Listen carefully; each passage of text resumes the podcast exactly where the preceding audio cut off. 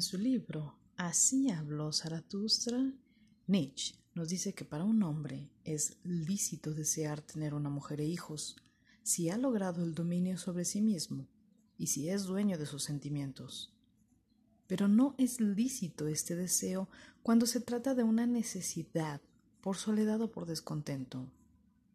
Un hombre, para llegar al matrimonio, debe estar ya hecho en cuerpo y alma, para poder construir algo mejor aún que él.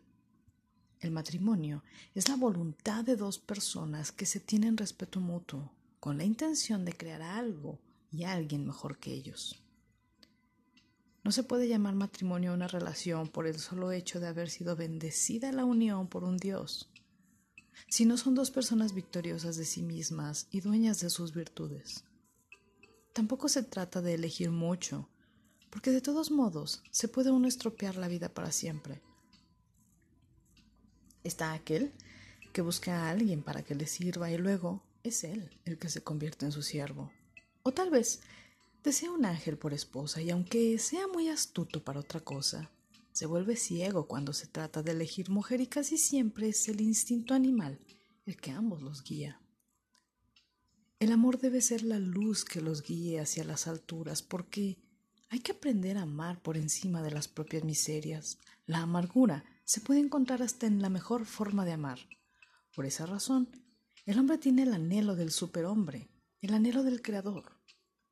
La mujer es un enigma que se soluciona solo con el embarazo. Para una mujer, el hombre es un medio para tener un hijo. Y para el hombre es el juego más peligroso porque el hombre quiere dos cosas, el peligro y el juego. El hombre tiene que ser educado para la guerra y la mujer para solaz del hombre. Todo lo demás no importa. La mujer debe descubrir al niño que hay en el hombre auténtico porque es capaz de comprender al niño más que al hombre. La mujer, como una piedra preciosa, debe ser pura y delicada, y ser valiente para enfrentar el temor de enfrentar al hombre y para amar más de lo que las amen. Cuando la mujer ama, es capaz de cualquier sacrificio, pero cuando odia, es mala.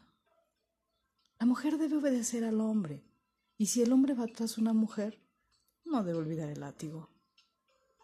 No hay que ofender al hombre solitario ni ser injusto con ellos, porque no pueden olvidar ni corresponder. Y si no obstante lo ofenden, además tendrán que matarlo. Hay que tener cuidado porque la falta de amor a sí mismo induce a querer el amor de otros. El hombre debe ser apto para la guerra y la mujer para parir y ambos para danzar con la cabeza y con las piernas. El día en el que no se ha danzado se ha perdido y falsa será la verdad cuando no ha habido una sola carcajada. Es mejor romper un matrimonio que arruinarlo con mentiras. Los malcasados no se saben vengar y son los que hacen pagar a los otros el hecho de no poder ser libres. Hay que probar un tiempo breve para saber si son capaces de tener un buen matrimonio porque es una gran cosa para dos personas poder estar juntos.